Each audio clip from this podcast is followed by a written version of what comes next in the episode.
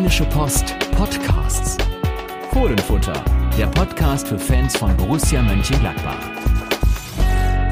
Hallo zusammen, hier ist eine neue Folge des Fohlenfutter Podcasts, wenige Tage nach einer Derby-Niederlage gegen den ersten FC Köln, über die natürlich zu reden sein wird. Ebenso über die Aufstellung, die sich Trainer Marco Rose ausgedacht hat und über Marco Rose selbst, denn er war ein großes Thema am Rande des Spiels. Wir sind in dieser Hinsicht nicht viel schlauer geworden, aber es sind viele Sätze gefallen, auf die wir natürlich genauer eingehen wollen und werden. Und wir sagen, was eigentlich diese Niederlage in Köln mit Borussias Lage in der Bundesliga gemacht hat. Denn die Fohlen, die sind weiterhin Siebter und kommen nicht so richtig von der Stelle. Genau, und das ist vor dem Hintergrund des Spiels beim VfL Wolfsburg am kommenden Sonntag natürlich interessant. Wir schauen auf das Spiel, wir schauen auf die Aufstellung und vorher noch auf die Auslosung DFB-Pokal. Die hat Borussia das Los Borussia beschert. Es kommt, wie es ja eigentlich kommen musste. Gladbach empfängt den BVB im Viertelfinale. Was das heißt für die Chancen im DFB-Pokal, darüber sprechen wir auch ausführlich. Und jetzt würde ich sagen, viel Spaß mit der neuen Folge. Ja, Janik, dann müssen wir jetzt reden über das Derby, das Spiel gegen den 1. FC Köln, das 1 zu 2. Ich sag mal, Schicken kann man dich auch nicht und auch Hanna Gobrecht nicht. Ihr habt euch mit dem Spiel beschäftigt und über eine doch ganz schön extreme Niederlage geschrieben. Ja, es äh, spielte vieles rein, dass wir alles jetzt dieser Folge aufarbeiten werden. Im Kern ist es ein 1 zu 2 gegen den ersten FC Köln. Und wer mal so auf die vergangenen 15 Jahre schaut, der wird sehen, es war erst die fünfte Derby-Niederlage in dieser Zeit für Borussia und alle haben so richtig eingeschlagen damals. Ich erinnere mich an die Entlassung von Just Lukai, den Rücktritt Lucien Favres, äh, das Last-Minute-Gegentor unter André Schubert, dann eine Niederlage gegen den damaligen Fastabsteiger und später Absteiger Köln in der Nachspielzeit unter Dieter Hecking. Da hat es immer richtig rumort und so ist es auch jetzt. Es liegt nicht nur an dem Spiel, an der Art und Weise und dem Ergebnis, sondern an vielen anderen Dingen, die wir, wie gesagt, gleich aufarbeiten werden. Aber Allein dieses 1 zu 2 ist schon eine verdammt schlechte Nachricht für Borussia. Definitiv. Viele Leser unserer, der Rheinischen Post und natürlich auch unseres Online-Angebots waren dann auch, sagen wir mal, voll des Spottes, was uns angeht. Ja, also ja. Ja so vor dem Spiel ein bisschen rausgearbeitet, dass doch eine große sportliche äh, Diskrepanz äh, inzwischen zwischen den Mannschaften von Borussia und des 1. FC Köln liegt und hatten uns dann mit der Überschrift zum Thema recht weit aus dem Fenster gelehnt. Das müssen wir jetzt ja im Nachhinein mal zugegeben haben äh, geschrieben, Köln, wer ist Köln? Und äh, ja, das fliegt einem natürlich definitiv um die Ohren bei einer 1 zu 2 Niederlage im Derby. Das war sprachlich deutlich zu salopp, das müssen wir zugeben. Und entsprach natürlich dann auch nicht ganz zu dem, was wir vermitteln wollten, weil wir wirklich aufgedröselt haben, was auch die Gründe dafür sind, dass es diese Diskrepanz gibt und warum es beim Derby, wie wir es ausgedrückt haben, dann vielleicht nicht mehr so kribbelt, wie es das früher getan hat. Aber natürlich diese Wortwahl die war etwas drüber. Und ja, man kann jetzt auch einfach so sagen, der erste FC Köln hat auch gezeigt, wer der erste FC Köln ist, nämlich eine Mannschaft, die mit einer engagierten Leistung und Dankbarkeit für ein paar Gladbacher Geschenke vor dem Tor dann auch so ein Spiel für sich entscheiden kann. Hatten ja auch schon in Dortmund gewonnen und jetzt auch in Gladbach unentschieden in Leipzig. Von daher hätte man jetzt auch sagen können, man hätte gewarnt sein können. Aber ja, es steht diese Niederlage, die dafür sorgt, dass äh, Borussia weiter auf Platz 7 bleibt. Das ist irgendwie so der Platz schlechthin in dieser Saison bisher. Und das ist der, sage ich mal, beliebteste, aber sicherlich nicht wirklich beliebte Platz in dieser Saison, der den Borussia am häufigsten belegt hat. Der siebte mal wieder die Chance verpasst, auf einen Europacup-Platz zu springen. Dafür hätte sogar ein Punkt gereicht. Aber so wurde es die Niederlage, eine erneute Heimniederlage. Was heißt erneute? So viele gab es noch nicht, aber ein erneuter Punktverlust gegen ein Team aus der zweiten Tabellenhälfte. Und ja, ich würde sagen, im wahrsten Sinne fangen wir jetzt ganz vorne an beim Spiel, denn es fiel sehr früh das Gegentor. Ja, wie in Stuttgart. Borussia war ja die einzige Mannschaft äh, bis vor kurzem, die in der Anfangsviertelstunde kein Tor bekommen hatte. Das hat sich jetzt ganz extrem geändert. Zwei Spiele hintereinander fiel nach wenigen äh, Sekunden respektive Minuten das erste Gegentor. Ja, auf eine seltsame Art und Weise. Eigentlich ja eine Halbchance. Also ich glaube, in der Kategorie Expected Goals äh, wurde das noch nicht mal als richtige Chance gewertet, sondern ein Schuss, ein abgefälschter Schuss von Stefan Leiner, der so ein bisschen der Pechvogel des Tages insgesamt war, kommen wir gleich nochmal drauf zu sprechen. 0 zu 1 früh, aber die Gladbacher kamen zurück, haben dann den Ausgleich geschossen, ebenfalls durch ein abgefälschtes Tor. Und ich muss jetzt wirklich gestehen, ich habe dann nicht gedacht, dass das Spiel dann noch verloren geht. Die Kölner haben doch einiges mit im Rucksack gehabt nach dieser Woche. Äh, das Theater um den neuen äh, Pressechef, dann die Geschichte mit den Fans bei der Abfahrt nach München-Gladbach und äh, natürlich das Pokal aus in Regensburg. Das war ja alles Zeugs, was dann auch den Kopf so ein bisschen belastet. Und äh, dass Köln das Spiel dann noch gewinnt nach dem Ausgleich, da muss ich sagen, ähm, schimpft mich da wirklich ein, der keine Ahnung hat, aber für mich total überraschend gewesen ich habe auch ein bisschen das Gefühl, dass es für die Kölner fast überraschend kam. Also gerade Trainer Markus Gistol war ja wirklich gerührt und sichtlich bewegt von dieser Leistung seiner Mannschaft, vom Ergebnis. Sprach da auf der Pressekonferenz für mich fast schon mit brüchiger Stimme darüber, welche Emotionen das in ihm freisetzte. Und muss man mal sagen, das äh, kann man den Kölnern nicht nachsehen, dass sie sich da auch wirklich äh, sehr, sehr emotional gefreut haben und das können wir auch kurz noch ansprechen, natürlich dann auch diesen Eckfahnenjubel auspacken. Ist es nun mal. Ja? Also das ist wie bei unserer Überschrift, wer sich da weit aus dem Fenster lehnt, der muss dann auch mit der Häme am Ende leben. Ich würde sagen, ähm, ja, hätten wir wahrscheinlich anstelle des FC auch so gemacht, da das Trikot über die Eckfahne zu stülpen und den Tyram zu machen. Also wenn wir jetzt beim FC spielen würden und dieses Derby gewonnen hätten, dann. Also in allen Belangen ein wirklich misslungener Abend für Borussia. Und wenn wir jetzt mal ganz sportlich über das Spiel reden, dann war es ja auch einfach insgesamt kein wirklich gutes Fußballspiel, oder? Also, und das kann man jetzt am wenigsten noch dem FC vorwerfen. Ja, also ich glaube, die Kölner haben ganz einfach gemacht, was sie können. Sie hatten ja sogar auch noch Personalprobleme, äh, kamen also auch in der Beziehung nicht gerade äh, gestärkt nach Mönchengladbach. Ähm, Marco Rosa hat sich dann für eine Mannschaft entschieden, die schon vor dem Anpfiff für ganz, ganz große Diskussionen in der Fanbasis äh, gesorgt hat. Also das, das Netz dröhnte sozusagen, gerade was äh, die Offensivabteilung anging. Alle Stars, in Anführungsstrichen, saßen auf der Bank, gespielt haben am Ende Hannes Wolf, Patrick Herrmann und Brell Embolo. Ähm, war die Sturmreihe kein Player, kein Thuram, kein Hofmann, also alles Spieler, die zuletzt ganz entscheidend waren. Das hatten wir in der Woche vorher ja auch rausgearbeitet, dass äh, die zusammen mit Lars Stindl eigentlich die sind, die aufstrebend sind. Äh, Embolo Thuram waren auch die Torschützen in Stuttgart beim Pokalerfolg und äh, ja, dass dann alle auf der Bank sitzen, das war schon eine überraschende Geschichte.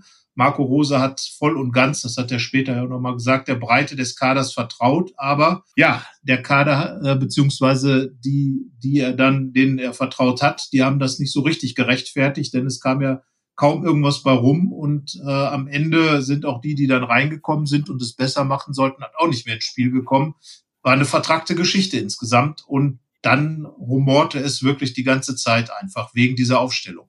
Ich finde ja, man muss diese sieben Wechsel natürlich auch differenziert sehen. Einer davon, allein weil Jan Sommer eben ins Tor zurückrotierte, dann sind wir bei sechs und man muss zugeben, Oskar Wendt und Toni Janschke, denen war jetzt defensiv nicht wirklich viel vorzuwerfen. Wir haben es gerade schon angesprochen, die beiden Gegentore waren im Prinzip Geschenke. Der Expected Goals Wert 0,5 für den ersten FC Köln. Das ist aus Gladbacher Sicht ein Topwert in dieser Saison. Also ja, keine Ahnung. Also eigentlich darf man in diesem Spiel kein Gegentor kassieren, aber man hat nur mal zwei Geschenke verteilt und kriegt dann zwei und war weit davon entfernt, zwei oder drei vorne zu schießen und dementsprechend zu punkten. Und eben deshalb spitzt es sich dann zu auf die Offensive, die wirklich sehr, sehr dünn wirkte in diesem Spiel. Und na, man muss schon sagen, diese Breite, blendet schon ein wenig. Ich würde auch zugeben, wenn wir jetzt schon mal hier die ganzen Gänge nach Canossa antreten, dass sie auch uns äh, in unseren Analysen oftmals geblendet hat, wenn man das mal wirklich durchgeht, ähm, weil es schon ein Qualitäts- und Leistungsabfall ist gegenüber denen, die du angesprochen hast, die äh,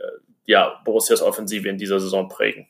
Definitiv. Also man muss natürlich sagen, dass gerade Jonas Hofmann und Lars Stindl natürlich auch extrem gut spielen. Also da muss man dann schon auch wirklich einiges äh, in die Waagschale werfen, um bei den beiden mithalten zu können. Natürlich muss man auch sagen, dass äh, diese Geschichte mit Tyram, der äh, Stindl und Hofmann auch extrem eingespielt ist. Du hast zwei herausragende Fußballer und zwei richtig gute Torjäger. Und ja, dagegen wirken natürlich die anderen drei, die jetzt gespielt haben. Lars Stindl war ja mit dabei als äh, der Mann im Rücken sogar. Ich habe überlegt, ob es vielleicht schlauer gewesen wäre, ihn als Neuner aufzustellen, also als zentralen Stürmer und Brel Embolo als Zehner. Aber irgendwie kam halt überhaupt gar kein offensives Spiel zustande. Ähm, Florian Neuhaus und äh, Dennis Zakaria wenn man jetzt mal die reinen Marktwerte nimmt, über die geredet wird, ist das mindestens mal eine 80 Millionen Euro sechs, sind aber auch nicht so in dieses Spiel reingekommen. Insgesamt fehlte die Griffigkeit. Und dann stellt sich ja immer die Frage äh, der Haltung. Marco Rose spricht immer ganz, ganz extrem darüber, über Prinzipien und Haltung und welche Botschaft steckt hinter einer Aufstellung auch in Richtung Mannschaft. Und ich glaube, das ist so die, die Kardinalfrage, die diskutiert wurde. Sieben Wechsel, ähm, viele Spieler aus der ersten Reihe, eben aus der vermeintlichen ersten Reihe oder wahrscheinlichen ersten Reihe rausgenommen. Und ja, was sagt das der Mannschaft? Sagt das der Mannschaft, dass der Trainer das Derby nicht ernst nimmt? Ja, er hat es ja versucht zu begründen damit, dass er ja auch Leute gebracht hat, allen voran Patrick Herrmann, die viel Erfahrung mit diesem Derby haben, die besonders dafür brennen, was in der Theorie auch stimmt, in der Praxis dann halt nicht am Samstag. Ja, es, ist, es spielt so vieles rein. Ähm, ich würde sagen, es ist eigentlich so eine Art Naturgesetz, dass du ganz schwer nur die beiden Torschützen aus so einem erfolgreichen Pokalspiel wie am Mittwoch in Stuttgart rausnehmen kannst, zumal ähm, Alassane Player nach schwierigen Wochen jetzt wirklich langsam ins Rollen gekommen ist, hat zwei Spiele in Folge zuvor getroffen und Marcus Thuram ja nun wirklich keiner ist, der jetzt unter den Punkt Belastungssteuerung fällt. Er hat viele Wochen Pause gehabt, er ist langsam wieder rangeführt worden und in acht Tagen ist das nächste, also acht Tage nach dem Derby ist das nächste Spiel in Wolfsburg von daher, in dieser Masse kann ich die Rotation dann halt nicht verstehen. Wie gesagt, man muss es differenziert sehen, aber am Ende hat es dann wohl etwas übertrieben. Und es geht ja auch um ganz plumpe Signale und Reflexe im Fußball. Ich meine, wir können ja mal in aller Tiefe über Expected Goals und über noch spitzfindigere Statistiken und was auch immer reden und irgendwie das Abkippverhalten der Sechser analysieren. Es geht halt um Signale, nicht nur Signale intern, sondern eben auch externe. Und wenn wir uns die ganzen Reaktionen anschauen, die es jetzt gegeben hat, fanseitig nach diesem Derby, dann habe ich das Gefühl, dass Rose das schon unterschätzt hat und ja, schon ja, mit die Frage ist halt, äh, das, ob das so einfach ist. Also ähm, wir haben ja äh, verschiedene Kolumnisten, Berti Vogts oder auch Winfried Schäfer, zwei Ex-Borussen und vor allen Dingen auch zwei erfahrene Trainer, die die aus, sage ich mal, der der älteren Generation kommen und die einfach auch mit solchen Dingen arbeiten. Also ich kann mir schon vorstellen, dass ähm, Gistol dann möglicherweise einfach diese Aufstellung von Borussia Mönchengladbach mit zwei, drei passenden Worten garniert in die Kabine hängt, möglicherweise noch unsere äh, RP-Überschrift dann gleich daneben und äh, dass äh, dann sozusagen der Schaum vom Mund da ist äh, bei manch einem Spieler ganz einfache Fußballerpsychologie darf man das, glaube ich, nennen. Und das auch in Zeiten der großen Computeranalysen, der, wie du schon gesagt hast, Expected Goals und Packing-Werte und was nicht alles. Am Ende sind das auch Faktoren, die ein Spiel ganz klar, beeinflussen und natürlich einen Spielverlauf. Wenn du nach, nach wenigen Minuten als Gastmannschaft äh, mit so einem Tor in Führung gehst, dann ist natürlich jedweder Spielplan dein eigener der eben auf Verteidigung komplett ausgelegt ist, äh, beziehungsweise darauf erstmal nicht in Rückstand zu geraten, aber auch der der Heimmannschaft, die einfach äh, in Ruhe den Gegner bespielen will, der natürlich tief steht, komplett über den Haufen geworfen. Und was das angeht, ist der Fußball einfach unberechenbar. Und dass dann aber diese, diese Mannschaftsstabilität, die, die Borussia eben aufgrund der Aufstellung nicht hatte, weil vielleicht auch in dem, in dem Quadrat da vorne oder in dieser, in dem Quartett da vorne einfach auch die, dass äh, die Möglichkeit des Zusammenspiels fehlte mit, mit, mit Wolf, Stindel, Hermann und Embolo, weil einfach Lars Stindel, der ja nun äh, ganz extrem auch immer mit, mit Jonas Hofmann und auch dem technisch sehr versierten ähm, Player da das Spiel aufzieht, da fehlte vielleicht so ein bisschen so die Resonanz und äh, ja, dann kommt eins zum anderen, aber natürlich Spielverlauf und möglicherweise auch diese Botschaften und dann ist der SFC Köln natürlich heiß gemacht. Ne? Es war ja kommunikativ das Kind schon ein bisschen vor dem Spiel in den Brunnen gefallen, was vielen Fans halt auch sauer aufgestoßen ist. Marco Rosa hat eben die, natürlich die Fragen bekommen bei Sky, ob das nicht ein bisschen viel Rotation ist oder naja, zumindest was, was seine Gründe dafür sind. Und ja, da hat er diese Frage so, so ein bisschen belächelt und das ist einfach gar nicht gut angekommen. Er hat gesagt, ich gehe davon aus, dass es so sein wird wie immer mittlerweile im Fußball. Wenn wir gewinnen sollten, hat der Rosa alles richtig gemacht, dann ist er der Meister der Rotation und wenn wir nicht erfolgreich sind, hat er den Sieg wahrscheinlich wegrotiert.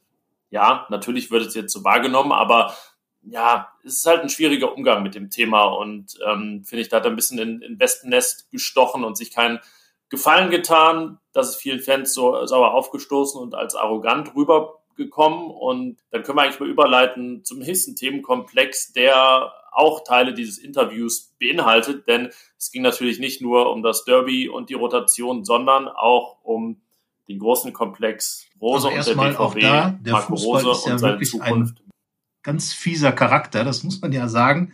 Wen kriegt Borussia im DFB-Pokal-Viertelfinale zugelost? Selbstverständlich den BVB. Und das ist ja wie, so wirklich wie das Sahnehäubchen auf diese ganze Thematik des Wochenendes. Marco Rose mag sich nicht festlegen. Ähm, aus seiner Sicht kann man viele, viele Handlungsweisen verstehen. Äh, äh, er hat, er hat diesen Vertrag unterschrieben, in dem Dinge drinstehen, die er kennt, die Max Eberl kennt. Und von daher sind die Sätze, die er sagt, natürlich absolut richtig. Max weiß Bescheid. Das heißt also, ich habe einen Vertrag geschlossen untereinander und äh, jeder kennt die Inhalte. Also weiß Max Eberl ebenso Bescheid wie, wie Marco Rose. So, und auf gewisse Weise ist das, was die Fans hauptsächlich natürlich von ihm erwarten, schon eine Art von Romantik, sich vorstellen zu können, dass der Trainer ganz klar sagt, ich bin Borussia Mönchengladbach und bleibe Borussia Mönchengladbach. Genau genommen hat er den Vertrag bis 2022. Damit ist alles geklärt. Er lässt sich alles offen. Am Ende auch, wenn dieses Angebot vom BVB da ist, wenn die Ausstiegsklausel da ist, äh, die soll den 31. Mai beinhalten. Das heißt also, ja, Rose macht das Ganze sehr nüchtern, sehr geschäftsmäßig und genau das ist, glaube ich, das Problem, weil die Leute ihn bisher ganz anders wahrgenommen haben, als einen, der mit dem Herzen unterwegs ist und äh, da passt natürlich Geschäftsmäßigkeit nicht so gut rein. Es ist natürlich wie immer äh, eine gewisse enttäuschte Romantik, ja, ist ja wie, wie im Leben allgemein, möchte man, möchte man fast sagen es ist alles legitim, was Marco Rose tut. Und vielleicht ist es auch wirklich so, dass er noch gar keine Entscheidung treffen kann und sich in eine Richtung committen kann, wie Max Eberl es immer nennt. Aber er muss natürlich auch damit leben, was das für Konsequenzen hat. Nämlich die, dass inzwischen viele Fans sich einfach nach irgendeiner Entscheidung sehen und na, so ein bisschen etwas kaputt zu gehen droht, wenn er denn sich auch letztendlich für Borussia Mönchengladbach oder zu Borussia Mönchengladbach committen würde. Und das ist die große Gefahr in der ganzen Sache, dass dieses ewige Murmeltierspiel, ähm, ja, jede Pressekonferenz, jedes Interview, die gleichen Fragen, einfach eine gewisse Farbe birgt. Und Borussia ist an dem Punkt angelangt, in dem man einfach alle drei Tage die Aussagen der vorherigen Tage einfangen muss. Das gilt zum Beispiel für diesen Satz, Max weiß Bescheid, den musste Rose jetzt am Samstag erklären. Eberl hatte auch vor dem Pokalspiel ja so ein bisschen gesagt, naja, dass jetzt auch langsam mal oder bald eine Entscheidung fallen muss. Sagt dann am Samstag wieder, hier wird kein Druck gemacht und äh, den Zeitkorridor, den, den gibt der Verein gemeinsam mit Marco Rose vor. Und das ist halt nicht optimal, wenn du einfach in so einen Strudel gerät, wo du wirklich immer nur noch das einfängst, was du vorher geäußert hast und natürlich immer noch keine Entscheidung verkündet ist und ja, es deswegen immer so weitergehen wird. Ich vermute, dass Marco Rose diese Debatte ja eigentlich kennt, weil in Salzburg war das Thema ja ähnlich. Also er wurde ständig gehandelt in der Bundesliga bei, bei diversen Vereinen. Äh, äh, am Ende hat er sich dann für Gladbach entschieden, äh, war offenbar auch schon äh, in dem Jahr davor das Thema, nach seinem ersten Jahr als Cheftrainer bei RB Salzburg. Äh, das hat ja mal der Sportdirektor aus Salzburg verraten. Und äh, von daher kennt er diese ganze Geschichte, aber er kennt, glaube ich, nicht die Wucht, die hinter einem Traditionsverein wie Borussia Mönchengladbach steckt. Ähm, äh, alleine die, die Aussage des Fanprojekts, dass äh, jemand, der ein, ein Derby in der Art und Weise personell angeht, Borussia Mönchengladbach nicht verstanden hat. Das ist natürlich ein ganz krasser Vorwurf gegen einen Trainer, äh, der, der ja nun der, der äh, sportlich führende Mensch im Verein sein soll, der wichtigste Mitarbeiter des Vereins, wie Max Eberl auch schon immer betont hat, ähm, und dem dann vorzuwerfen, dass er nicht äh, verstanden hat, für welchen Verein er da arbeitet, das ist schon sehr krass, was das für ein Projekt dort geschrieben hat. Ähm, aber genau das ist diese Wucht, die ich meine mit dem Traditionsverein das mag in, bei RB Salzburg bei allem Respekt äh, dann alles ein bisschen kleiner daherkommen. Und äh, er hat da natürlich auch ein Erfolgserlebnis nach dem anderen gefeiert, hat Pokale geholt, hat schon als Jugendtrainer einen unfassbaren Erfolg mit dem Sieg bei der Youth League äh, gefeiert, ist zweimal Meister und Pokalsieger geworden und, und, und, und. Ja, und hier in Gladbach ist es jetzt so, dass im Moment droht Borussia ein bisschen den Anschluss zu verlieren. Jeder weiß, wie wichtig die Champions League Qualifikation ist. Und äh, da ist diese Haltung, äh, ich bin jetzt mal ganz nüchtern, natürlich schon sehr ein bisschen schwieriger zu kommunizieren. Ähm, Nochmal, Marco Rose macht alles so, wie, wie man es machen kann. Aber die Konsequenz daraus ist eben, dass die Fans das einfach gar nicht akzeptieren wollen. In einem Punkt ist es ja auch noch schwieriger. Ähm, da kann er jetzt nichts für, aber damit muss er natürlich einen Umgang finden. Und das ist für mich so das mangelnde direkte Feedback, das die Verantwortlichen momentan erhalten, das sich in ganz banaler Form im Stadion beobachten lässt, nachspielen, vorspielen, während Spielen, aber auch am Trainingsplatz, da nicht jeden Tag beim Autogramme geben und Selfies machen, mit Fans zu sprechen. Ich meine, es ist ja gerade eine Zeit, wo nicht mal, nicht mal beim Bäcker groß angequatscht wird, weil natürlich man sich jetzt nicht groß unterhalten soll aus nächster Nähe, selbst mit Maske und da so eine gewisse Distanz gerade ist. Das ist natürlich ein Problem und ähm, verursacht natürlich eine gewisse Blase. Da kann keiner was für, das ist, wie es ist, aber auch das muss man, glaube ich, berücksichtigen und als Verantwortlicher, sei es dann jetzt der Trainer, der Manager, wer auch immer, schon sehr genau in diese anderen Echokammern hineinhorchen, die es ja trotzdem noch gibt. Ähm, das ist dann letztendlich oftmals nur das Internet. Äh, die, Vereine bekommen ja auch dann auch viele, viele direkte E-Mails und Zuschriften von Fans, aber da muss man schon sehr genau hinschauen und hinhören, was sich da Bahn bricht, denn äh, wenn man das nicht tut, ähm, kann das schon, kann das schon gefährlich sein. Ja, und gerade was du sagst, dieses, äh, diese Stadionatmosphäre, äh, wir können uns ja alle ausmalen, was los gewesen wäre äh, am, am Samstag, wenn das Stadion in üblicher Weise voll besetzt geworden äh, gewesen wäre. Es hätte vorher viel Folklore schon stattgefunden, wahrscheinlich, ähm, weil die Fans einfach auch ihre Rivalität dann auf diverse Arten ausgelebt hätten im Stadion natürlich. Ähm, wenn so ein Ergebnis stattfindet, äh, feixende Kölner, das kann man sich alles vorstellen, aber ich glaube, dass die Gladbach-Fans auch eine klare Botschaft in Richtung äh, Trainer ausgesandt hätten, was die Aufstellung angeht. Und äh, natürlich ist das im Moment äh, eine sehr sterile Angelegenheit, äh, der Fußball. Ähm, der Fußball hat sich als, ja, als soziales System ja komplett abgeschottet, der Profifußball. Äh, anderen Fußball gibt es ja gar nicht und äh, die Spieler sind unter sich, die Trainer sind unter sich man, und äh, wie du sagst, nach jedem Training äh, geht's ja in Mönchengladbach vorbei an den Fans äh, am Spalier.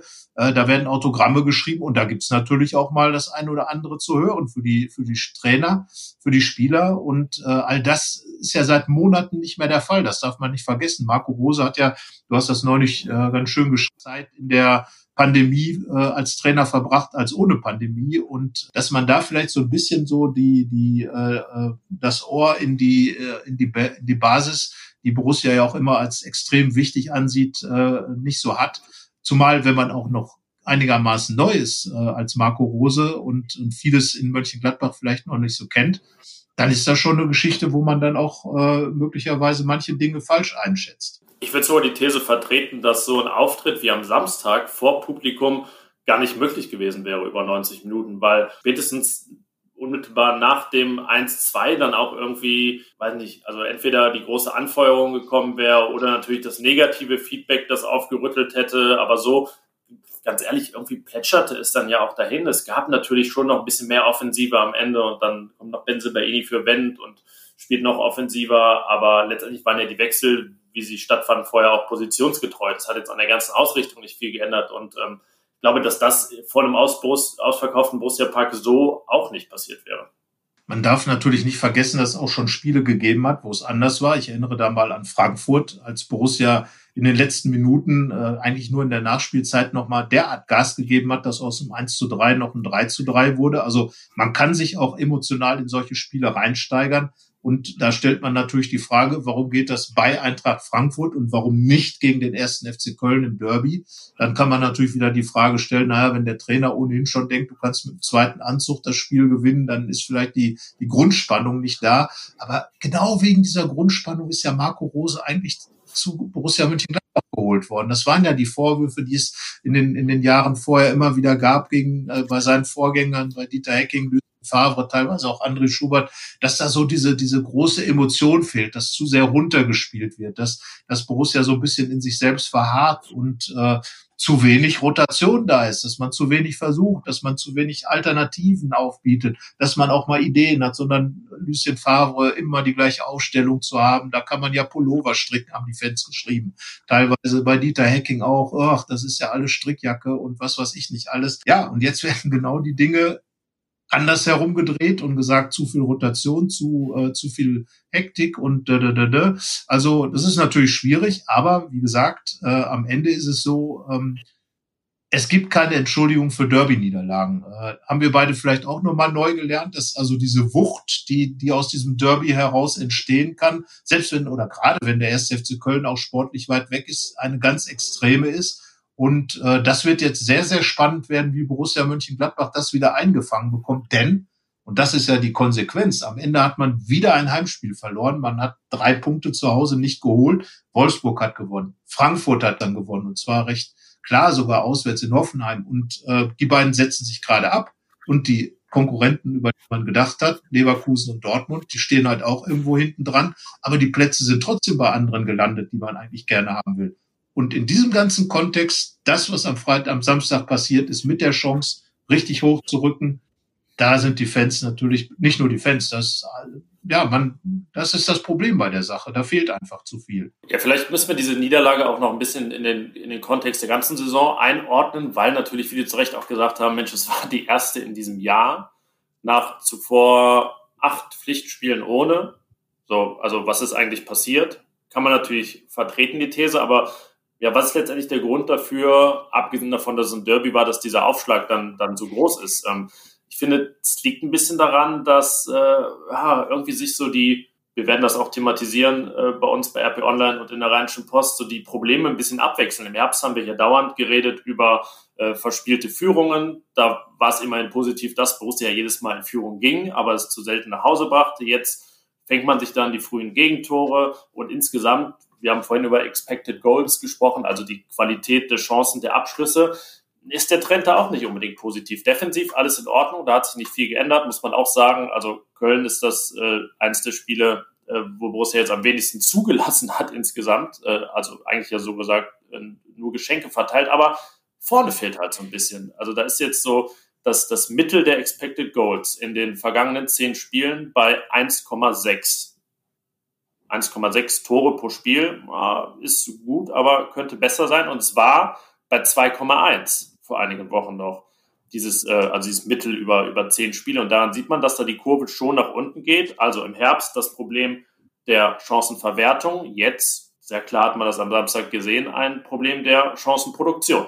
Ja, und äh, interessanterweise entspricht dieser Expected Goals, Goals Wert äh, fast genau dem Durchschnittspunktewert. Äh, und der, wenn man den jetzt mal nach den gespielten 20 Spielen betrachtet, äh, der deutet halt so gar nicht auf Champions League hin, gerade mal ein Europa League Wert. Äh, das heißt also diese, diese fehlende ähm, Nachhaltigkeit vor dem Tor, das muss man ja so sagen, und auch oder in Richtung Tor, das Offensivspiel, spiegelt sich dann auch ganz genau in den Punkten wieder. Da ist Borussia im Moment überhaupt nicht Champions League und entsprechend fehlen auch die, die Punkte, um eben einen dieser Plätze da zu belegen. Und äh, wie du schon gesagt hast, der, der Hauptproblemfall ist natürlich, dass es immer wieder andere Dinge sind. Also es ist nicht so, dass man jetzt eine Sache hat, die sich durchzieht, die man anarbeiten kann, sondern äh, immer wieder. Es gab ja auch schon Auswärtsspiele, in denen Borussia drei Tore schießt und sie dann verliert. Das heißt also, äh, es sehr effektiv spielt, dann wiederum dazu viele Gegentore bekommt. Die, Gegen die Qualität der Gegentore, die man jetzt gegen Köln bekommen hat, ist ja gruselig.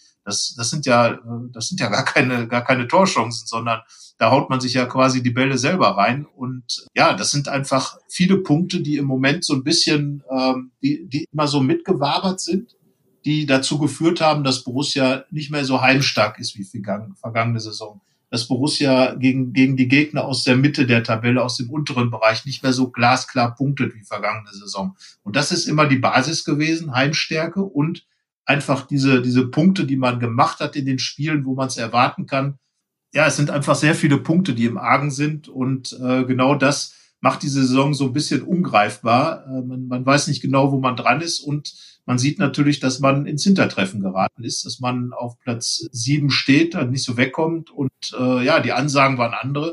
Und das ist das, was die Leute, glaube ich, irritiert. Dann kommt natürlich äh, diese, diese ungeklärte Trainerfrage. Und ja, insgesamt, glaube ich, ist da so ein Gefühl der Unsicherheit. Und das kannten die Gladbacher eigentlich in der vergangenen Saison nicht, weil Borussia da doch einfach klar äh, ihre Heimspiele gewonnen hat. Sie hat klar ihre äh, Punkte gegen die Mannschaften aus dem Mittelfeld, aus dem unteren Bereich gemacht. Also es war alles äh, deutlich straighter irgendwie. Verunsicherung führt natürlich auch dazu, dass man dann vielleicht eine kürzere Lunte hat, wenn kein Erfolg da ist. Ja, das stimmt. Vergangene Saison war es wirklich sehr konstant. Da gab es nie viele sieglose Spiele in Folge und jetzt äh, ja, ruckelt es deutlich häufiger. Ich habe mal den Punkteschnitt, während du gesprochen hast, durch den, Tabell durch den Taschenrechner gejagt. 54,4 ist der aktuelle Kurs, also ungefähr 55. Das ist ja so dieses typische Gladbach spielt um die Europa League, aber nicht so richtig um die Champions League. Also da muss man sich ein bisschen strecken, um da in die Gefilde zu kommen, zumal ja zwei Champions League Spiele, äh, Champions League Plätze gerade von Wolfsburg und Frankfurt belegt werden. Wie dramatisch wäre das, dass wirklich die große Chance auf Platz drei da ist, weil Leverkusen und Dortmund schwächeln und dann landet Borussia auf Platz sieben. Genau, das ist, das ist einfach so dieses, dass viel, also die Fans haben halt Erwartungen. So, die Erwartung, die auch Marco Rose ja mit seiner Ansage geschürt hat, äh, dass man eben, wenn man Vierter geworden ist, nicht weniger will, sondern eher mehr. Das heißt also, man schaut dann vielleicht auf Rang drei und das haben ja auch eigentlich alle Experten, wie auch den, den Borussen definitiv zugetraut, dass man da oben mitspielen kann, weil wir alle, glaube ich, gedacht haben, es wäre schon mehr Konstanz da. Ich glaube, das hat auch Marco Rose gedacht am Ende. Also da, äh, dass dieses, dieses erstmal wieder einspielen müssen, dass, dass vieles einfach nicht so gelaufen ist mit einer eingespielten Mannschaft. Das ist das eine. Und das andere ist eben, dass man ja sogar Gefahr läuft, komplett alles zu verspielen, auch wieder Achter zu werden. Und, und da dachte man ja schon, dass, äh, dass der Trend eher in Richtung äh, Champions League geht, was, was für Rosen natürlich ärgerlich ist. Du hast acht Pflichtspiele hintereinander äh, nicht verloren und äh, kriegst jetzt eine Niederlage und dann äh, brennt plötzlich gefühlt total der Baum. Also das ist, äh, das ist natürlich schon auch mal eine Erfahrung, die man als noch relativ junger Trainer, er ist jetzt im dritten äh, Jahr als Cheftrainer, im vierten Jahr als Cheftrainer, als noch relativ junger Trainer also macht. Ja, zwei Jahre Salzburg, jetzt das zweite Jahr Gladbach vergisst man ab und zu ein bisschen, dass er davor im Jugendbereich war oder in der, in der Viertklassigkeit bei Lok Leipzig mit seinen jetzt 44 Jahren. Ja, so viel zur Liga, zur Lage dort, zum Marco Rose Komplex, zum Derby. Ich würde sagen, schauen wir nach vorne, oder? Jetzt ähm, haben ja. wir das abgehakt und abgearbeitet, was war und sprechen über das, was kommt. Nicht ganz chronologisch, denn das Pokalspiel gegen Borussia Dortmund kommt am 2. oder 3. März.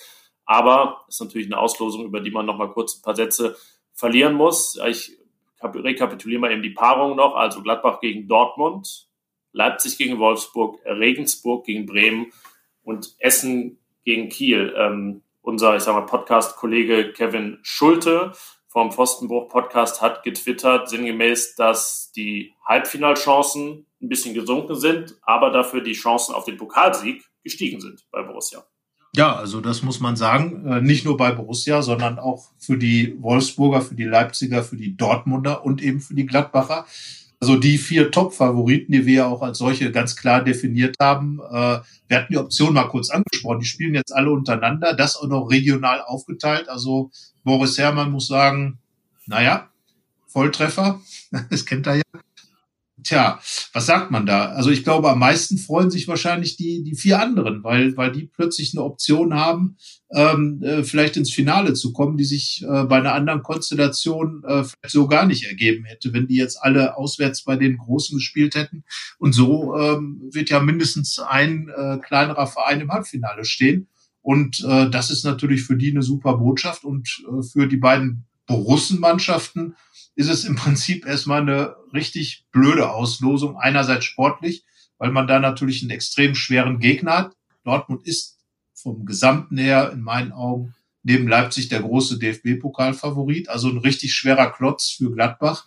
Und dann natürlich diese Rose-Thematik. Ich meine, wir als Journalisten können uns natürlich das nicht besser malen, als das gerade jetzt so nah dran an diesem Ganzen, was um das Derby herum passiert ist, auch noch diese Auslosung gekommen ist herrlich, äh, weil natürlich, das ist wirklich nochmal das die Kirsche auf dem Kuchen. Aber äh, das, ja, also ich glaube für beide Mannschaften das absolute Anti-Traumlos. Ja, und was wären das einfach für elf Tage? Champions League gegen Manchester City, Bundesliga in Leipzig, Pokal zu Hause gegen Dortmund und dann kommt Bayer Leverkusen. Das ist im Prinzip viermal in Folge Königsklasse binnen elf Tagen. Und das hat es echt in sich. Und darauf freuen wir uns natürlich riesig. Das wird super spannend, wenn ich jetzt das Ganze, die Auslosung fatalistisch wieder betrachte, wie das in Gladbach ja gerne gemacht wird, könnte man ja sagen, mein Gott, da würde man dann vielleicht den BVB rauskegeln, kriegt dann ein gefühlt machbares Heimlos, ich sag mal zu Hause gegen Kiel, zu Hause gegen Regensburg und selbst zu Hause gegen Bremen würde ja ungefähr die Reflexe auslösen wie vor vier Jahren, als es dann Eintracht Frankfurt wurde. Und eigentlich wäre alles bereitet, für das fünfte Halbfinaltrauma in diesem Jahrtausend. Aber da sprechen wir dann drüber, wenn das Viertelfinale gespielt ist und zumindest äh, die Grundlagen dafür erfüllt sind. Ja, also voraussetzen kann man nichts, glaube ich, bei dem Spiel. Äh, das wird so extrem emotional werden.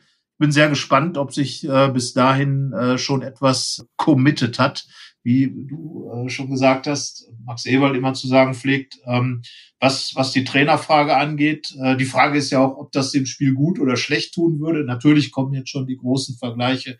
Lothar Matthäus 1984. Ähm, da können wir natürlich alle beruhigen. Marco Rose wird keine Elfmeter schießen, egal was passiert im Viertelfinale. Das wird selbst er nicht hinbekommen. Also von daher schauen wir einfach mal. Äh, spannendes Spiel, aber definitiv äh, wird sicherlich auch wieder in, beim öffentlich-rechtlichen Fernsehen übertragen. Würde mich sehr wundern, wenn es nicht so wäre. Und äh, ja, am Ende äh, wird es ein großer Fußballabend werden, extrem spannend. Äh, zwei Mannschaften auf Augenhöhe. Gladbach-Dortmund immer toller Fußball. Und wenn drumherum so viel Champions League kommt, dann werden das ja auch die Wochen sein, in denen man sich als Borussia Mönchengladbach dahin positionieren kann, wo man dann wirklich steht. Ist man in der Lage, Champions League abzurufen oder nicht? Und ich meine, dafür, das wird jetzt jeder Spieler wahrscheinlich sagen, dafür wird man ja Fußballprofi, oder? Davon gehe ich aus. Und es ist ja auch tatsächlich so, dass das Thema schon am Sonntag in Wolfsburg beginnt bei der Mannschaft, die ja eigentlich mit Eintracht Frankfurt jetzt Gladbach als Team der Stunde abgelöst hat in den vergangenen beiden Wochen. Und du hast die Favoriten genannt. Ich würde sagen, boah, den VfL Wolfsburg, den muss man auch echt auf der Rechnung haben. Hat ja vor sechs Jahren gezeigt, wie man den äh, Pokal gewinnt. Und die sind echt gerade in der Verfassung, weil sie auch überhaupt keine Gegentore bekommen. Das ist äh, besonders beeindruckend, diesen Pokal zu gewinnen und nicht nur das, sondern auch die Champions League zu erreichen. Was sie ja tatsächlich, das haben die 2009 geschafft, 2015, genau, alle sechs Jahre macht man das in Wolfsburg. Das heißt, sie wären wieder dran und man kann natürlich nicht über Wolfsburg gegen Gladbach reden, ohne über eine Serie zu sprechen. 17 Jahre hat Borussia dort nicht mehr gewonnen. 2003. Du warst, glaube ich, vor Ort. Wir haben bestimmt auch schon in 15 Podcast-Folgen darüber gesprochen, aber erzähl doch nochmal. Ja, also man ist ja fast geneigt zu sagen, das ist noch im alten Wolfsburger Stadion passiert, aber dem war nicht so. Es war tatsächlich äh, die, die neue Arena und 3 zu 1 Gladbach damals gewonnen. Äh, ja, Torschützen Joris van Hout und äh, Jonas Kolka waren unter, unter anderem dabei. Also ähm, dann weiß man, wie lange das her ist. Andere Zeit, andere Welt. Aber ähm, Wolfsburg ist neben Freiburg dann ja auch äh, die Mannschaft, ähm, wo diese Serie eben besteht. Man fragt sich manchmal, warum, aber irgendwie kommt es immer dazu. Auch in der vergangenen Saison, Marco Rose 1 zu 2 verloren, konnte sie nicht brechen. Und ich frage mich im Moment so ein bisschen, ist Eintracht Frankfurt mehr die Mannschaft der Stunde oder der VfL Wolfsburg. Äh, die Wolfsburger haben ja äh, in, in Oliver Glasner einen alten Konkurrenten als Trainer von, von Marco Rose. Die waren beide schon, haben eine RB äh, Salzburg-Vergangenheit, haben dann, äh, Glasner war beim äh, Linzer ASK und war der große Konkurrent von RB Salzburg wenn man das so nennen kann, bei der Dominanz der Salzburger, haben dann äh, sich da auch immer die großen Top-Duelle geliefert. Und jetzt ist es wieder so. Ähm, ja, jetzt im Moment steht es in der Bundesliga zwischen beiden eins zu eins äh, beziehungsweise eins zu eins zu eins. Jeder hat einmal gewonnen, unentschieden und verloren. Das wird mal ein richtig gutes Spiel. Für die Gladbacher eine riesen Herausforderung, denn Wolfsburg äh, hat eine Top-Abwehr, hat einen sehr, sehr guten Torwart, ein starkes Mittelfeld. Äh, mit, mit Schlager und Arnold und dann natürlich diesen verrückten Wout Weghorst, der, der im Moment sozusagen ein niederländischer Robert Lewandowski ist. Knipst ohne Ende, echt jetzt in seinem dritten Jahr eine noch beeindruckendere Quote als in den ersten beiden. Du hast angesprochen, die Defensive Kuhn Castells, da zuletzt eine weiße Weste nach der anderen, dann die Abwehr mit Anthony Brooks, dem Routinier, daneben der junge Lacroix, der im Hinspiel gegen Gladbach ein bisschen unglücklich was oder den Elfmeter verursacht hat, beziehungsweise ähm, sein Rückpass zu kurz geriet und dann sind Tyram und äh, Castells zusammengerasselt. Deswegen ähm, ging Borussia in Führung, kassierte dann noch das 1 zu 1 durch Wechhorst. Also da haben wir schon die Protagonisten alle beisammen. Was damals noch niemand ahnte, ist, dass es eigentlich ein recht wertvoller Punkt für Borussia war, weil man das verloren hätte, wäre man jetzt noch weiter hinter Wolfsburg. So sind es derzeit sechs Zähler und das birgt natürlich die große Gefahr, dass der Abstand auf neun Punkte anwachsen kann. Gladbach hat gezeigt, wie man binnen wenigen Spielen zehn Punkte auf Leverkusen auf einen reduzieren kann. Das heißt, da werden jetzt noch keine Züge abgefahren, aber neun Punkte Rückstand wären schon ein Statement. Und von daher, ja, wäre es schon sehr, sehr wichtig, diese Serie vielleicht mal zu beenden in Wolfsburg. Ja, definitiv. Äh, dass die Gladbacher in dieser Saison auswärts vielleicht sogar ein bisschen stabiler sind als zu Hause. Sie haben ja äh, schon den einen oder anderen Punkt auswärts eingefahren. Aber das ist jetzt ein Topspiel und bei einer Top-Mannschaft haben sie noch nicht gewonnen. Und äh, es gab dieses 0 zu 3 beim BVB, das 3 zu 3 in Frankfurt, äh, bei dem Gladbach zunächst geführt hat, dann zurückgeraten, in Rückstand geraten ist und dann noch aufgeholt hat. Äh, toller Fußballabend natürlich, aber der eine Punkt war eben dann mit dabei auf der Rückfahrt. So, und, und jetzt wäre es mal an der Zeit, ein Topspiel zu gewinnen. Was das Thema Topspiele angeht, ist Gladbach in dieser Saison definitiv im Plus. Heimsiege gegen Bayern, gegen Leipzig und gegen Dortmund äh, belegen das. Es gab dieses 0 zu 3 in Dortmund. Das heißt also, in der, in der Fremde darf man da ruhig nochmal nachlegen. Aber dass Gladbach Top-Spiele kann, das hat, hat es auch schon bewiesen durch die Heimsiege gegen Leipzig, die Bayern und äh, Borussia Dortmund. Also von daher ähm, geht es in alle Richtungen und dass die Gladbacher generell mit Top-Mannschaften gut klarkommen können. Es gab ja auch sogar den Punkt in Mailand, ähm, haben sie schon gezeigt. Aber Wolfsburg darf man wirklich extrem wenig gönnen, denn äh, ich glaube, wenn Wout Weghorst den Ball im Strafraum hat, dann ist die Klingelgefahr doch schon extrem groß und da gilt es wirklich ein sehr, sehr gutes äh, Defensivkonzept aufzustellen, weil die Wolfsburger auch relativ gut über die Flügel immer reinkommen. Arnold natürlich auch einen ganz, ganz starken Standardschützen haben, der auch vergangene Saison das Spiel dann entschieden hat.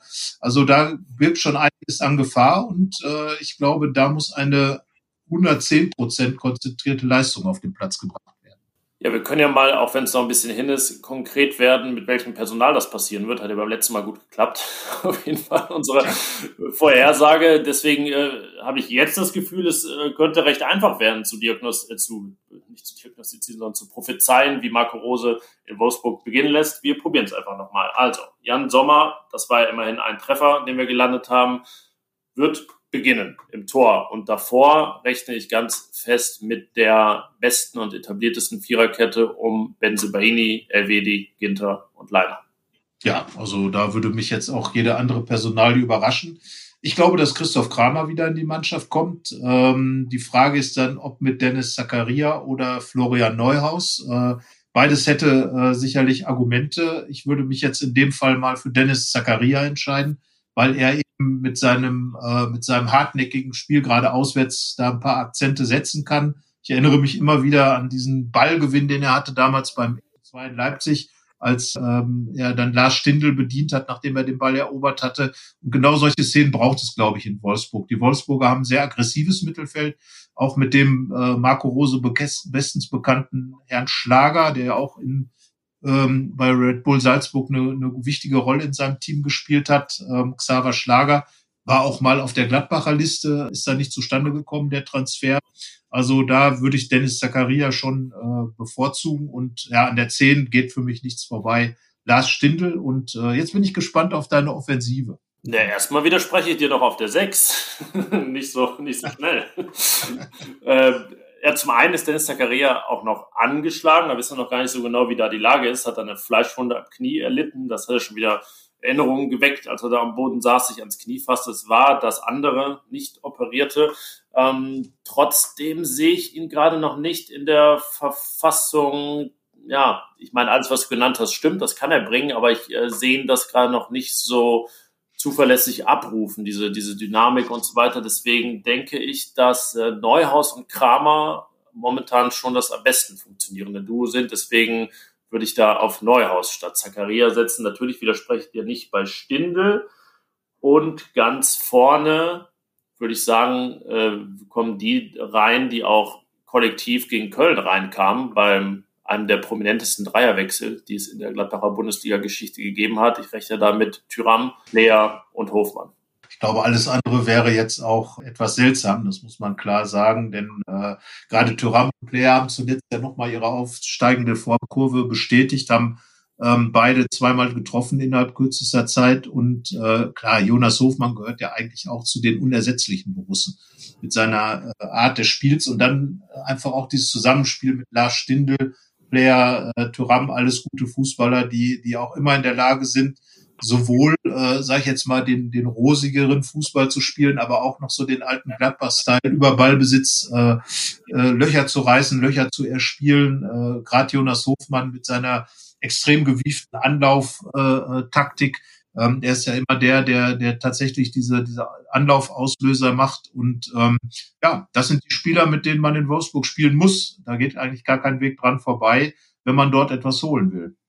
Und dann sind wir schon beim nächsten und abschließenden Tipp. Auch das hat gut hingehauen beim, beim letzten Mal. Du hast, glaube ich, diesmal Vorrang. Du darfst zuerst sagen. Ja, dann sage ich, dann sage ich doch mal ganz frech 2 zu 2. das äh, wäre für mich, äh, was gerade so den Leistungsstand angeht, was äh, die Wolfsburger angeht, für Gladbach schon gut, dort einen Punkt zu holen, den Abstand nicht größer werden zu lassen. Ähm, optimal wäre es natürlich, ihn zu verkürzen.